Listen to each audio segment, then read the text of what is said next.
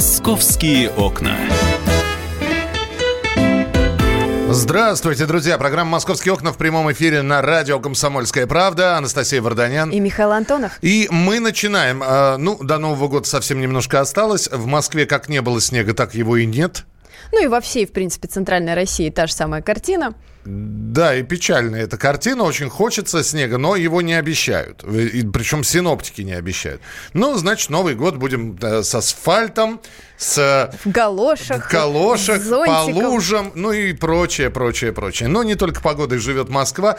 Мы снова возвращаемся к теме суррогатного материнства – да, да, ты знаешь, Миша, вот э, суррогатное материнство, а, как оказалось, э, сейчас Россия это просто такой центр притяжения для китайских женщин, которые не могут иметь детей. Знаешь, как называют Москву и другие наши регионы Центральной России? Инкубатором. Э, называют фабрикой китайских детей. Причем приезжают к нам а, китаянки не только в тех случаях, когда есть какие-то медицинские показания, да, то есть когда они не могут сами родить детей, они приезжают еще в том случае, если они, например, не хотят портить свою фигуру, а, не хотят рисковать своим здоровьем. И вот для этого они а, выбирают а, русских женщин-инкубаторов. А спрос, точнее сказать, желающих стать инкубаторами в нашей стране, увы и ах, очень много, что говорит, конечно, о какой-то катастрофической вот экономической ситуации. Женщины вот хотят за этот миллион, за полтора миллиона родить кому угодно. Ты сейчас говоришь про сумму, сколько получит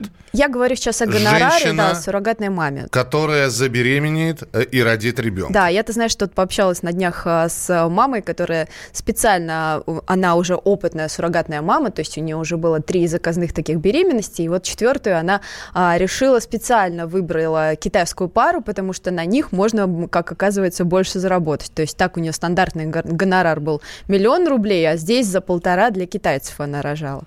Ну, э, у нас есть запись, кстати говоря, переговоров, где разговор о деньгах э, Да, идет. но дело, дело в том, что вот прежде чем мы ее послушаем, я объясню. Вот сейчас с китайцами мечтают работать все агентства, которые занимаются вот э, темой суррогатного материнства, потому как это самые такие денежные клиенты, но и кроме того, это самые незащищенные клиенты, потому что их а, довольно часто обманывают. Вот а, есть группа из восьми китайских пар, которые а, пытаются расторгнуть договор с крупнейшим а, агентством по суррогатному материнству, и вот что они слышат в ответ от менеджера. Вы предложили 1 миллион, наше предложение 750.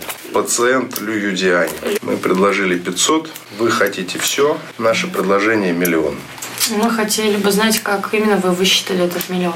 Почему миллион? Нашу логику я рассказывать вам не буду. Это наше предложение. Все цифры, которые... Я вам называю, это наше предложение компромиссное. Оно больше, чем было вчера. И на этом мы предлагаем остановиться. Такая абсолютная торговля детьми. Как вы понимаете, вы слышите голос китайцев, переводчиков и менеджера компании.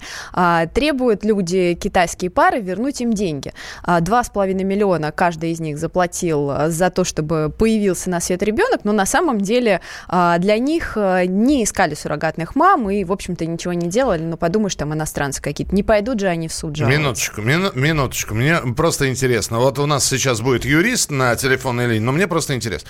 Когда китаец, неважно это кто приехал, китаец ли, любой человек из другой... Европейцы еще Европейцы да. и так далее. А, они во-первых, насколько я понимаю, есть компании, которые занимаются, компании-посредники, которые сводят заказчика и, и э, женщину. суррогатную маму. И суррогатную маму. Это все понятно. Да? Меня, меня просто сейчас интересуют те самые шаги, которые предпринимают. Есть наверняка какая-то форма договора. Есть. Первая сторона обязуется, вторая сторона обязуется. Есть какие-то и вот сейчас ты мне рассказываешь, что китайцы там заплатили 2,5 миллиона, а им предлагают вернуть 750 ну, тысяч. Ну или 500 тысяч. И это сегодняшняя такая ставка, а что будет завтра, совершенно непонятно. Возвращаемся на предложение назад. Есть договор, который наверняка каким-то образом юридически оформлен. Да. Но против этого договора есть а, менталитет. Я вот пообщалась с, представителем вот этой пострадавшей китайской группы, и они совершенно а, не хотят обращаться в суд, а, тем более находясь на территории другого государства. Да? То есть у них такой очень мирный менталитет, они очень дружелюбные, они не хотят скандалов, то есть и об этом хорошо знают вот люди, которые этим пользуются. Ну, конечно же, есть и реальные хорошие примеры, когда все заканчивается позитивно. У нас на прямой связи юрист Константин Светнев. Э, Константин, здравствуйте. Да, Константин Светнев. Константин Добрый Николаевич, день. приветствую вас. Добрый день. Скажите, пожалуйста, а такая Добрый сфера, день. как суррогатное материнство, у нас юридически, она вообще за, защищена каким-то образом? Или там подводных камней хватает? Ну, знаете, хватает подводных камней, как в любой другой сфере, как вы понимаете. Правовое регулирование, э, в принципе, в мире далеко от совершенства – ну, в том числе и в России. Хотя я бы сказал, что в России ситуация достаточно благоприятная с правым регулированием суррогатного материнства. Начнем с того, что суррогатное материнство в нашей стране никогда не было запрещено.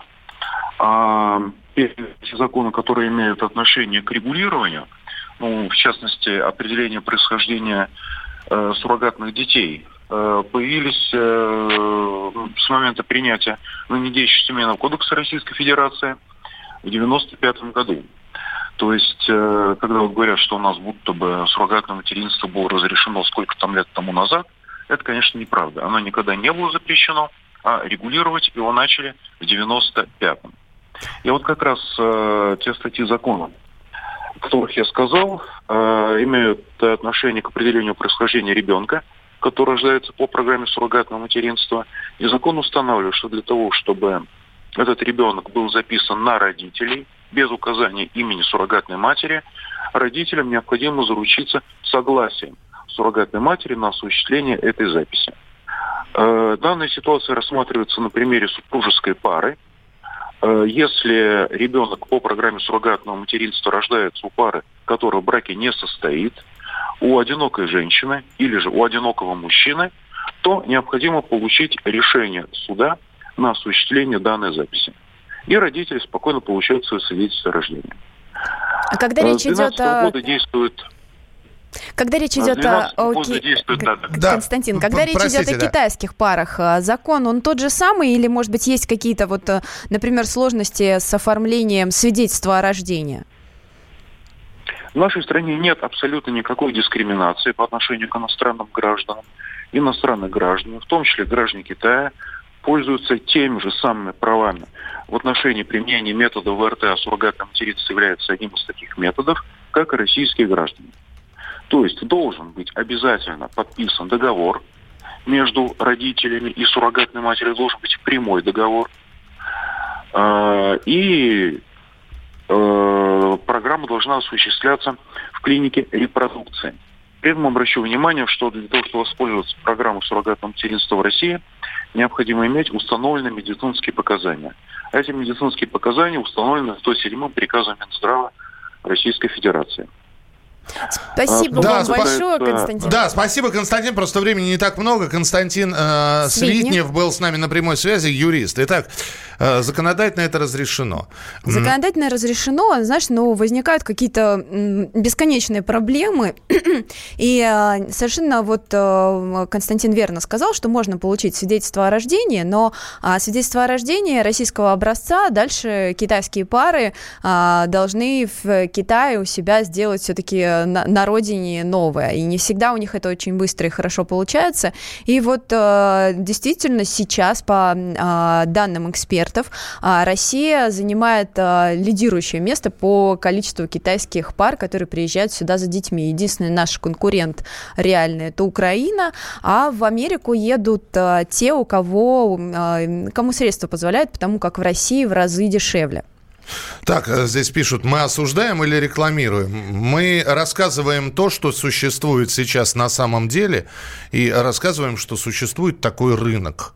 Вот, э, вы разъясняете. Да, мы разъясняем. Э, я так не понимаю, э, это, это плохо или хорошо, по-вашему? Ну... И история это не только московская. В Москве просто, и в Москве и Питере просто очень много клиник репродукции. Но на самом деле, вот, например, в Благовещенске, да, где до Китая рукой подать, и люди шутят, что китайцы пешком границу переходят. Вот сейчас очень активно начала тоже развиваться история с суррогатным материнством. И давайте послушаем вот что рассказывает московская предпринимательница Снежана Токар, которая попыталась а, нажиться на вот этих бедных 30 китайцах.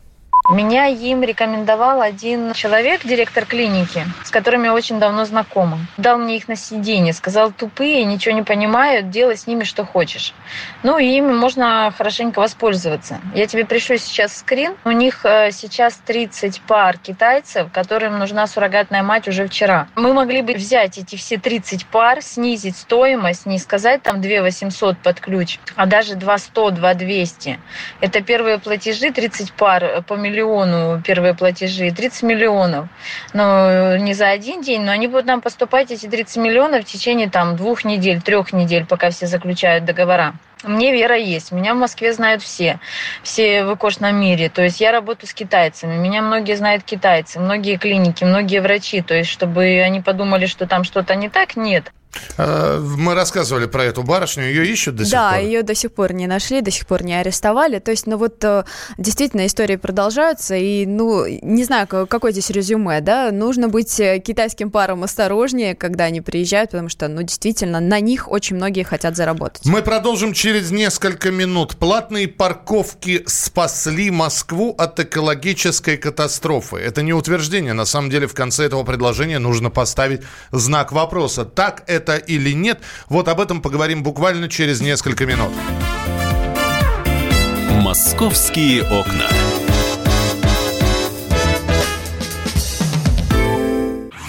Всем привет, меня зовут Мария Баченина, и я автор подкаста «Здоровый разговор».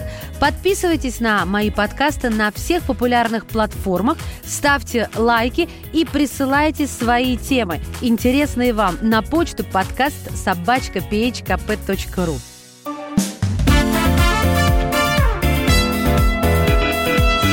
Московские окна. Продолжается программа «Московские окна» в прямом эфире на радио «Комсомольская правда». Анастасия Варданян. Михаил Антонов. И что это за утверждение, Настя, что платные парковки спасли Москву от экологической катастрофы? И я с этим утверждением готова поспорить, но это не мое утверждение, это Михаил Блинкин заявил, директор Института экономики и транспорта, э, транспортной политики Москвы. И вот, э, ты знаешь, скоро многие приедут в Москву э, на новогодние праздники, Москва уже красавица, и увидят цены на наши парковки, они у нас самые высокие в мире, 380 70 рублей в час. А, а спасли ли эти цены нас от экологической катастрофы? Ну вот, вот мы пытаемся до, до Михаила Блинкина дозвониться, но он трубку не берет. Видимо, пытаются где-нибудь припарковаться. А чем, ну, хотя бы тогда э, вводные данные... Ну, мотивирует он это, да, вероятно, всего э, тем, что меньше людей все-таки из-за таких вот э, очень высоких э, тарифов стали приезжать на своих автомобилях в центр в Москву, ну и, соответственно, вероятно, меньше выхлопных газов. В центре Но... Москвы? В центре Москвы. Да-да-да, а... меньше, да. То есть Садовое кольцо у нас теперь полностью экологически, экологически и, и, бульвар, и, и бульварное тоже. Мне Сейчас э, просто интересно услышать э, аргументацию Михаила Блинкина. Он с нами на прямой связи, директор Института экономики транспорта и транспортной политики Высшей школы экономики. Михаил, здравствуйте. Добрый день. Добрый день. Михаил, ну э, вы действительно уверены, что экологическая катастрофа, если бы не платные парковки, экологическая катастрофа была бы где-то на пороге? Значит, э, по-видимому, речь идет о моем выступлении на слушаниях э, в, на днях, вот, э, проводил Московская дума, да? Все верно. Вот, ну давайте я уточню, что я сказал. Вот комплекс мер, реализованный правительством Москвы, который заключался в кардинальном улучшении всей системы общественного транспорта и удорожании автомобильных поездок, действительно спас Москву от нормального транспортного коллапса, в том числе с жуткими экологическими последствиями. Здесь вырывать отдельно от кнута, отдельно, так сказать, вот, ну, кнут и пряник. Вот пряник у нас хороший общественный транспорт, гораздо лучше, чем был 10 лет назад.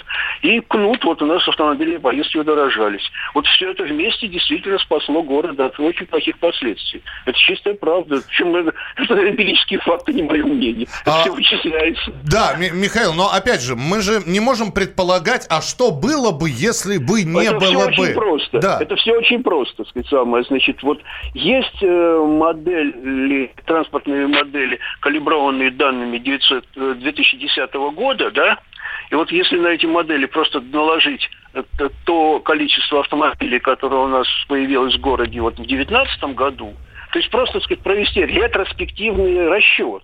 Угу. Вот, значит, э, э, что у нас, э, как, как ездила, ехала Москва в 2009-2010 году, наложить на это э, парки ну, просто уровень автомобилизации текущего года, это все очень впрямую рассчитывается. Здесь нет никаких, э, нет моего мнения или там чего-то субъективного А что мы взгляда. увидим? Машин больше стало? Ну, Господи, вы знаете, сколько машин в городе прибавляется каждый год? Это же доступная цифра. Автостат публикует как э, абсолютно железные цифры, и каждый год, это каждый квартал А парковок-то, парковок больше становится? А, как, а при чем тут парковки, девочка, дорогая моя? Вопрос в том, что нам надо где-то всем ездить. Вот давайте я вам цифру назову, если вам это интересно. Давайте. Она, кстати, эта цифра э, есть даже в пояснительной записке к бюджету города. Раньше они публиковали, но теперь вот э, начали это публиковать. Значит, в Москве асфальта общего пользования, то есть все наши улицы, переулки, шоссе, проспекты, где с вами можно ездить. Это 101,9 миллиона квадратных метров. Ну, чтобы не путаться, 100, запомним цифру. Так, да. запомнили. 100 миллионов квадратных метров. В Москве у нас по самому аккуратненькому счету 5 миллионов автомобилей на самом деле больше. 5 миллионов это только с нашими 77-й аналогичными сериями. А у нас еще всякие другие есть, так? Так. Вот поделим 100 на 5 на каждый автомобиль в городе. Забудем о парковках. Для езды приходится 20 квадратных метров асфальта. Вот если у кого-то есть какой-то гараж, там, неважно, любое Даже место, по кругу не поездишь. Да, вот 20 квадратных метров – это то, что обычный москвич платит за коммунальные услуги, если у него есть подземный гараж. Так что же делать? Дороги надо новые Что строить? же делать? Ответ. Москва затрачивая огромные деньги, огромные деньги, можно посмотреть по бюджету, речь идет о десятках миллиардов ежегодно, там практически там, какие-то годы сотни миллиардов. Мы тратим на стро... улучшение улично-дорожной сети, строим, так? Москва в год строит 1 миллион квадратных метров асфальта, то есть 1% добавляется. Причем строит это огромные деньги, и еще там не только деньги, там еще это по, по уму делается, то есть вот, как бы сказать, это разумные проектировки, то есть хорошая работа делается. В результате все это отличной работы, и дорогой, и умной, мы добавляем 1% автомобильной территории, 1% асфальта, да? А мы, дорогие москвичи, каждый год покупаем 3-4% плюсом новых автомобилей. Это про проверяется по автостату, по ГАИ, как угодно. Вот в Москве вот этот баланс между тем, где можно ездить и кто хочет ездить, он очень тяжелый, очень тяжелый, и он, несмотря на все усилия московского правительства, не улучшается, да и не может он учить. Поэтому у нас есть единственный выход – предоставить москвичу приличный общественный транспорт, потому что в плохой общественный транспорт автовладелец при любых пробках не сядет – мы поняли, вот Михаил, да. Спасибо большое. Спасибо, что были у нас в эфире. Директор Института экономики, транспорта и транспортной политики Высшей школы экономики Михаил Блинкин. То есть, если вы сейчас вот сидите в регионе и планируете переехать в Москву, вы понимаете, да, что вот лучше вам машину с собой не брать. Совет такой от экспертов. Ну, здесь ведь можно цифрами оперировать. Все, вот здесь все понятно, значит. Михаил все рассказал. Цифры, километры, все это нормально.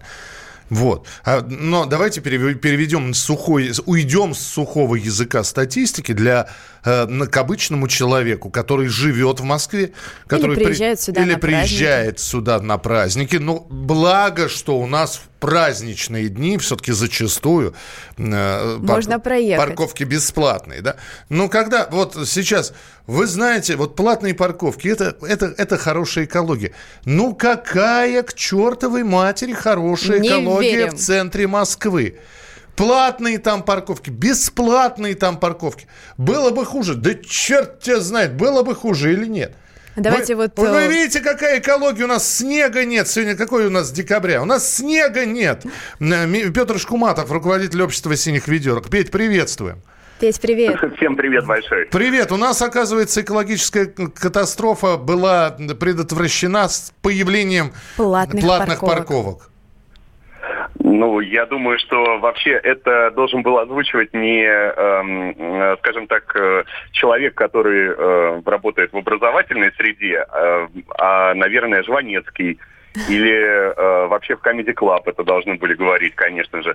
Э, я э, стесняюсь спросить, а чему же э, уважаемый специалист, эксперт э, научит своих студентов, если он вот так вот Э, вот так вот такие э, цитаты допускают. Но вот платные парковки, на мой взгляд, э, это дополнительный трафик. Люди не могут припарковаться, ездят по кругу, там и нехватка парковочных мест, но, соответственно, еще больше выхлопных газов.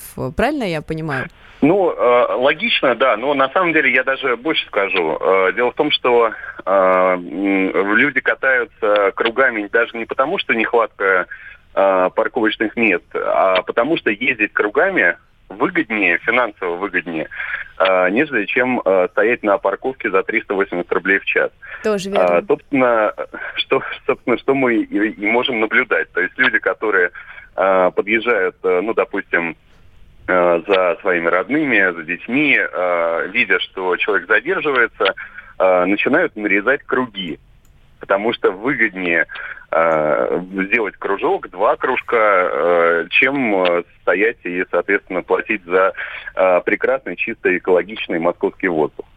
А дальше будет лучше, дальше будет хуже. То есть э, парковочные же пространства хотят расширять, Петь.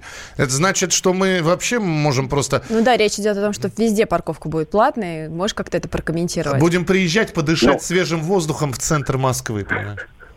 Нет, мы будем приезжать э, дышать свежим, платным парковочным воздухом э, куда-нибудь в Митерно или э, в Бутово или э, прости господи, в Балашиху. Э, но э, вообще в целом вот э, то, что э, платная парковка рано или поздно захватит ну, в отсутствии сопротивления автомобилистов, которым, видимо, нравится платить за вот эту замечательную, так сказать, э, Э, инновацию, достойную Сколково, э, э, захватит все границы Москвы, было написано в стратегии «Москва-2020». И, собственно, вот эта стратегия, она последовательно реализуется. Поэтому то, что происходит сейчас, было запрограммировано еще 7 лет назад. К сожалению, у нас человек так устроен, что он не читает Э, не обращает внимания на программные документы и живет либо сегодняшним днем, либо каким-то послезавтрашним днем, э, когда, допустим, Илон Маск будет выращивать э, кокосы на Марсе, да, либо совсем каким-то древним прошлым, обсуждая Ивана Грозного и его последствия от его правления. Поэтому вот этим, э, вот этим, вот этой особенностью как раз пользуются э, те люди, которые принимают э, подобные решения. Мы обязательно будем в, в конце года подводить итоги и делать планы на московские, в том числе и расширение парковочного пространства. Так что, Петь, не прощаемся. Спасибо большое. Петр Шкуматов был у нас в эфире, руководитель общества «Синих видео». Возможно, к концу года уже и менее 20 квадратных метров будет на один автомобиль в Москве. И вообще, конечно, а, да, страшно это, представить, это же если есть, все есть идея взять и сократить вот это вот парковочное пространство для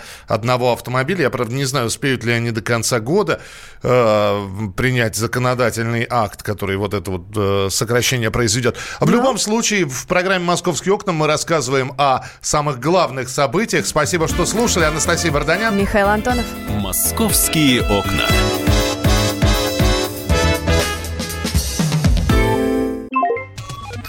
Всем привет! Меня зовут Александр Тагиров, и я автор подкаста «Инспектор гаджетов».